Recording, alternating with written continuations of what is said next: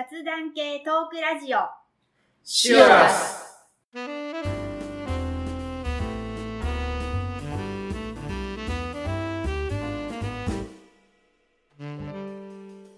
こんにちは、まっちゃんです。ミキティです。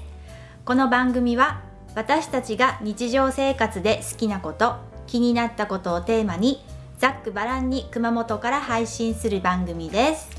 はい、今日のテーマは買い物です。はーいまあ、この夏でもいいですし、夏って言いながらこれちょっと待ってよ、配信されるのが収録は8月末ですね末ですがこれは10月の3週目です。なるほど、まあ夏じゃないですね。まあそうですねこの最近で、えー買ったものをちょっと教えていただければなと思います。はいえー今回僕からいきましょうか。はいこれこの収録この4回の収録でずっとこの旅とうん。夏の出来事とうん。祭りってきてますが、はい、まあ、旅とか出来事で話したやつとつながるんですが、うん、カメラを新調したんですよ。おまさかの。はい、まさかそれとは。カメラがちょっとまあ値段から言いますとはちょっといいのいいのっていうかですねあ値段から言うよりもあれだな。カメラ買った時って僕も最初はファミリー向けの一眼レフ、いうんうん、うん、まあ、入門機みたいなやつを、はいはもうじもう10年以上前にうん。買って、まあ、まあ安いんですよね、まあ、入門機なので、はいはい。その後ちょっと中級機に行くんですよ、うん。ちょっともうちょっといいやつに。はい。その後もうセミプロ？うんうんうん。が買うぐらいの、うん。ちょっともうでっかいボディもでかいはやつでもううん十万のカメラに行くんですよね。いはい。はでも写りはめちゃくちゃいいんですよ。いうん。でもでかいんですよね、うん。でその時はずっといろんまあ被写体、まあ、人物撮ったりとかは今日は撮影するぞってなって、うん。ガッと荷物持っていくわけですいよ。はいはいはい。それでよかったんですけど、うん。最近撮るものが変わってきては日常の風景とかを撮り始めたんですよ。ああーじゃあちょっと。でかいですよねそれが。偶然その場面に出会うってなったらこんなの持っていけないいつも毎回それを持ってるのはちょっと無理なのでどうしようかなって考えてでも2年3年前からその傾向あって、うん。23年前に1個ちょっと小型のおミラーレスのちっちゃいやつをはい。買おうと思って、まあ、中古でちょっと安めのやつ買ったんですけどうん。安かったのでうん。写りがやっぱ今までのセミプロが使うやつと比べたら ね。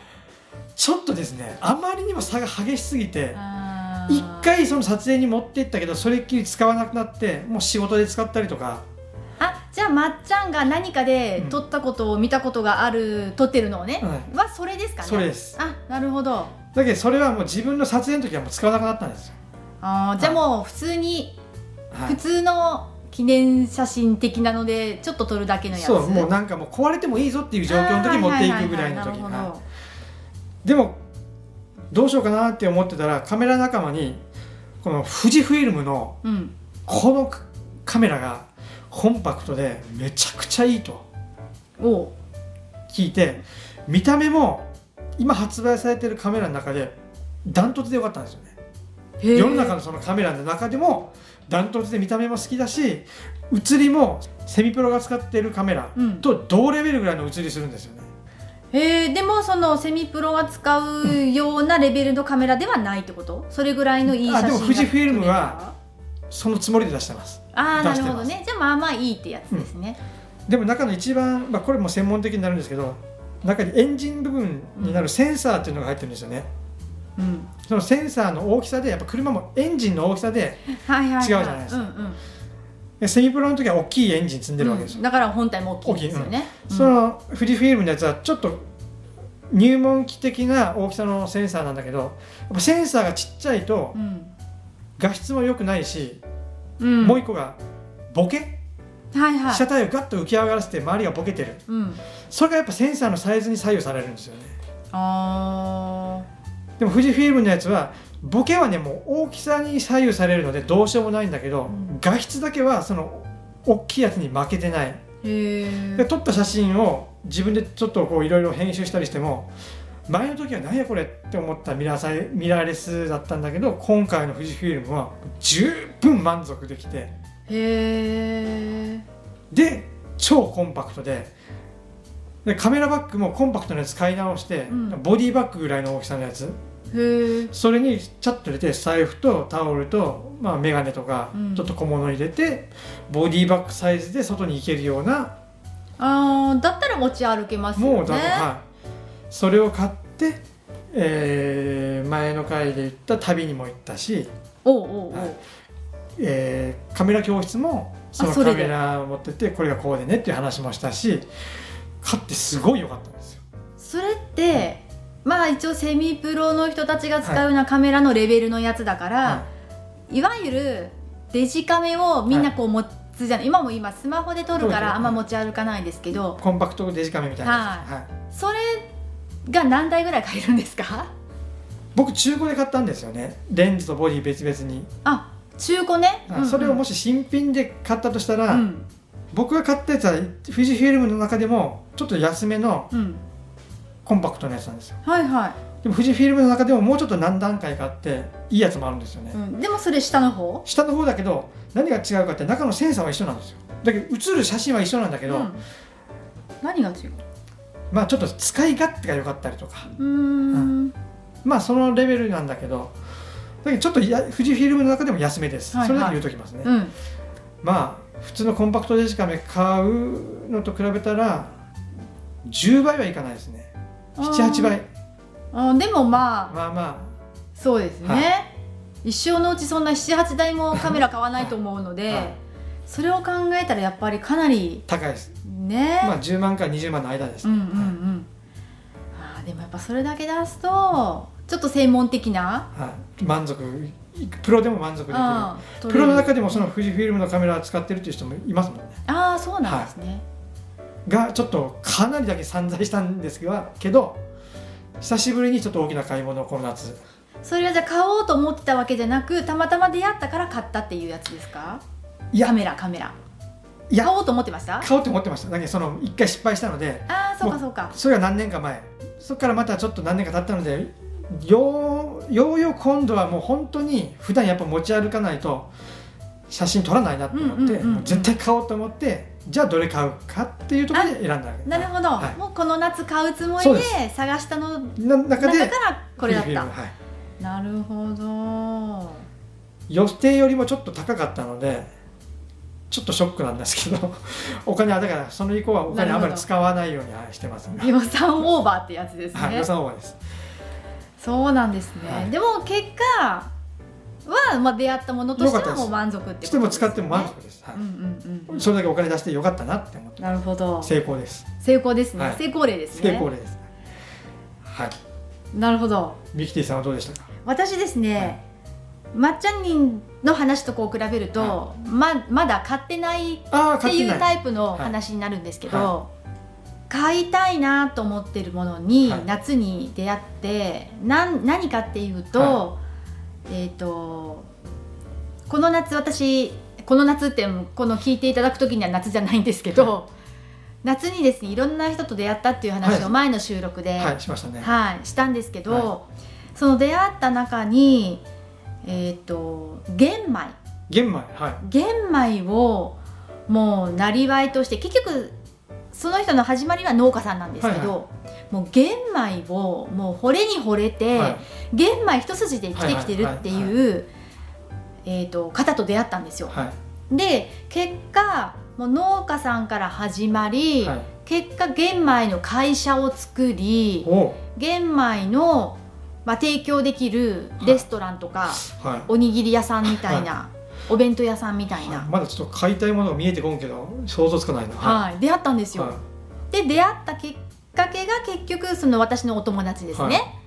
はで玄米がこんなによくって私こんなに、うん、体の調子もよくって、でしかもその玄米を通じて出会ったその社長さんがとってもいい人ではい面白い人で、はい。もうこんな玄米の良さを知ってて、はい。結局講演会とかをされるまでになられてるんですよね。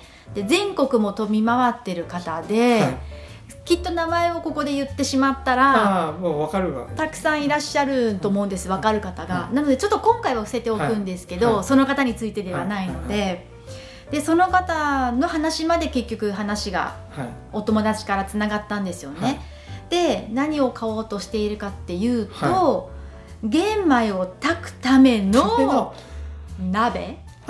炊飯器じゃなくて鍋があるんですね、うん。白米とは違うんですかそれは？炊飯器でも炊けるんですよ。今はもうちょっとほらヘルシー玄米ブーム。ど。麦を食べたりとかね、で炊飯器でも炊けるんですけど私はねそういうのでも全然食べれる人なんですよ、でもやっぱ家族が苦手だから、はいはい。白米にいろんなものをこう混ぜてご飯を毎日食べるっていうのがうちダメな家族なんですよね、で私玄米食べたいんですけど、はい。なかなかそれができない家なので、ちょっと今までそれができなかったんですけど、でもそのお友達の話を聞いた時にですね、美味しいでも簡単に炊ける玄米はい。っていうのにちょっと出会って、はい。でその社長さんにつながっていくんですけど、でお友達がなんで炊いてるかっていうと皆さん多分使われてると思うんですけど、はい。圧力鍋を使われるんですよね。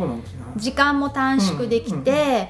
えっと、美味しいっていう、圧がやっぱりかかる方が。はで圧力鍋買えばいいじゃんっていう話になるんですけど、そのお友達が言うにはですね、はい圧力鍋ではなく活力鍋っていうはい。鍋があるんですよ。はいで私それ聞いたことがあって、はい。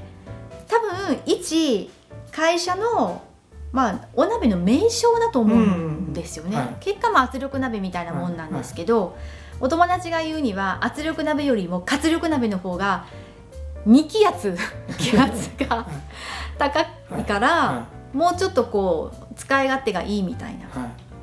って話を聞き、玄米を食べるなら活力鍋も欲しい。はい。だから活力鍋をまず買いたい。それは玄米を食べるためだけの鍋。そう他の料理もできる。あもちろんできます。カレーとか煮玄米の物とか、ね、ためだけだったらちょっとそれをね場所も取るしハードルも高いなと思ったんですけど、まあ、他のにも使えるならまあまあまあ。でまあちょっとこうコンパクトなサイズのもあるんですよ、はい。圧力鍋って言ったらすごいごつくって大きいイメージなんですけど、まあ、片手鍋式のはい。ちょっとちっちゃめのもあるっていうですね、あのサイズいろいろあるんですけどはあはあはあちょっと寸胴型のちょっと深めのもあったちなみにその家に圧力鍋はあるんですか？ないんですよ。あなら買ってもいいかもしれないね。そうそうそうそう。はい。でずっと買いたい買いたいと思ってて、はいはい。なかなか買うチャンスがなくうちの母があんまり必要性を感じてなくって、それに似たような使い勝手のいい鍋をも自分は持ってるって母は思ってるので。思ってるそう。そう思ってるので。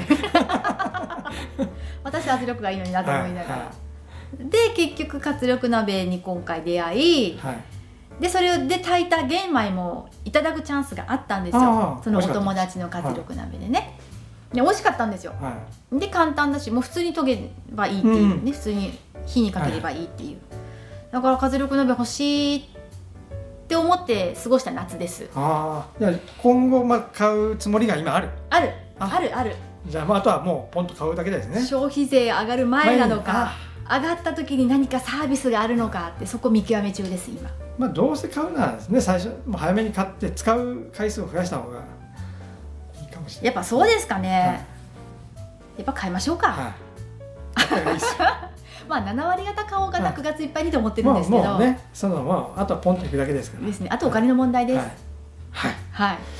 僕はああと5分ぐらいでもう一個いいですか、はい、iPad えー？今日届きます。今日多分帰ったらあのアマゾンさんから届くんじゃないかなと思えー、うんですけど、立派なノートパソコンじゃなかった。デスクトップのパソコン。それがあるじゃないですか。そうなんです。僕は使わないんですよね。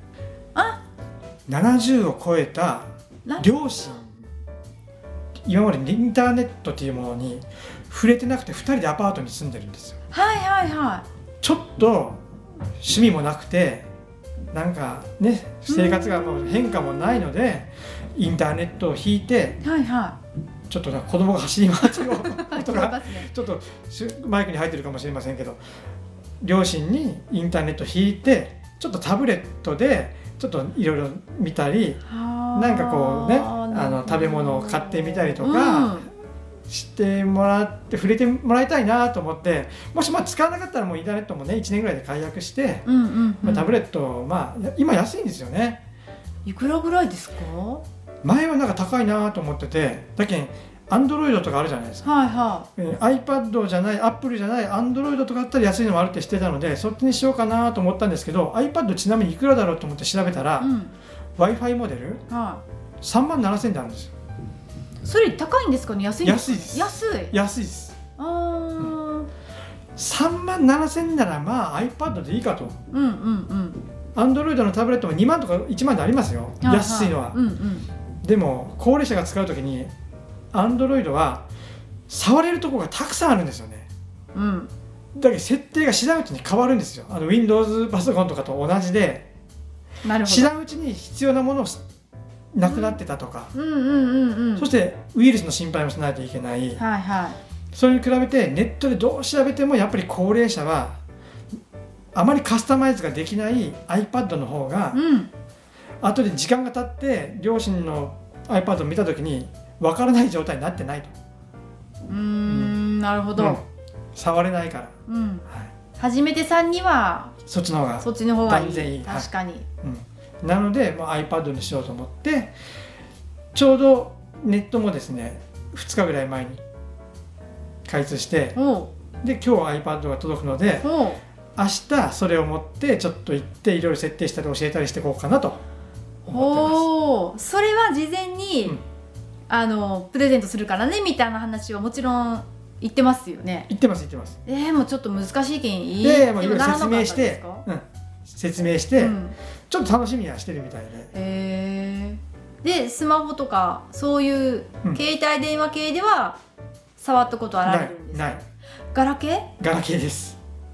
だってもう本当に初めて。本当に初めてです。こうシュッてするのが初めてです。ヤフーとかも初めて。初めてです。あ。あ大昔僕が実家に住んでた頃にちょっといらないパソコンを触らせたことあります。ーはいはいはい。ちょっとその時当時あのキーボードで文字打って検索したりとかはちょっとあるけどあのタブレットでこう画面を触ってっていうのは完全に初めてです。でそのちょっとヤフーとかで検索したりとかその程度触ったことがあるのももう20年前の話なので、はい。もう完全に多分ほほぼ初めてです。そうですよね、えー、楽しみですね。結果どんな風にこう盛り上がっていかれるのかがね。はへえ最初に何見るんですかね？わからないです何見たいって言ったら何て書多分いてくるですね？多分もう YouTube 見たりとかそういうのに落ち着くんだと思うんですけど。はいはいはい、うん何見たいんですかね？YouTube で。なんか一人旅をしてみたいって言ってたのでまずそういうのを見たりするんじゃないですか。旅行先。見たりとか。今 YouTuber でも一人旅どこどこ行ってきましたみたいなのとかしてたりするので、うん多分そういうの見るとテンションも上がるし、へえ親父の方はなんか麻雀がしたいみたいでじゃあゲーム？麻雀のアプリをちょっとお金課金があまりかからないやつをちょっと入れてみようかなと今思ってます。へえやっぱりゲームも私ゲーム一切しない派な前も話したと思うんですけど、やっぱ楽しいですかね？実際ほら麻雀やられるのに。その僕が住んでる麻雀相手がもうやっぱりいないんですよ。お金かけるのがもうちょっと今の年金生活でもあれだしあの会社員で働いてる時も雀荘に行くことがもうなかったのででも麻雀はしたいみたいでそうですね。その20年前のパソコンの時も麻雀ゲームは入れてやってその時親父ちょっと触ってたんですよね、うんうんうん。でもその時はネットで対戦もなかなかちゃんとできなくてあれだったんですけど今回は相手がコンピューターじゃなくてちゃんとこうネットでマッチングして相手がいるやつなのでちょっと楽しみにしてるみたないです。るほど。結局あのファミコン系で一人で黙々するゲームではない。やっぱ相手がいるやつがからああなるほどですね。駆け引きがあるのでそうですね。でもは麻雀ってお相手がいないとできないですもんね、はい。確かに、まあ喜んでくれるといいなとあじゃあまたい。つかはご報告をおい。聞きしたいですね、はい。はーい。はい。じゃあ最後メールの紹介じゃ紹介じゃない。メールの案内をお願いします。はい。すべてのお便りの宛先はメール syrsfm アットマーク gmail.com までお願いします。はい、番組の感想とか、まあ、我々が話したテーマに沿った僕こうでしたよ私こうでしたよっていうエピソードでもいいですし、まあ、はい。何でもいいので、えー送ってください、はい、お待ちしています。今日のお相手はまっちゃんとミキティでした。それではまた次回まで。さようなら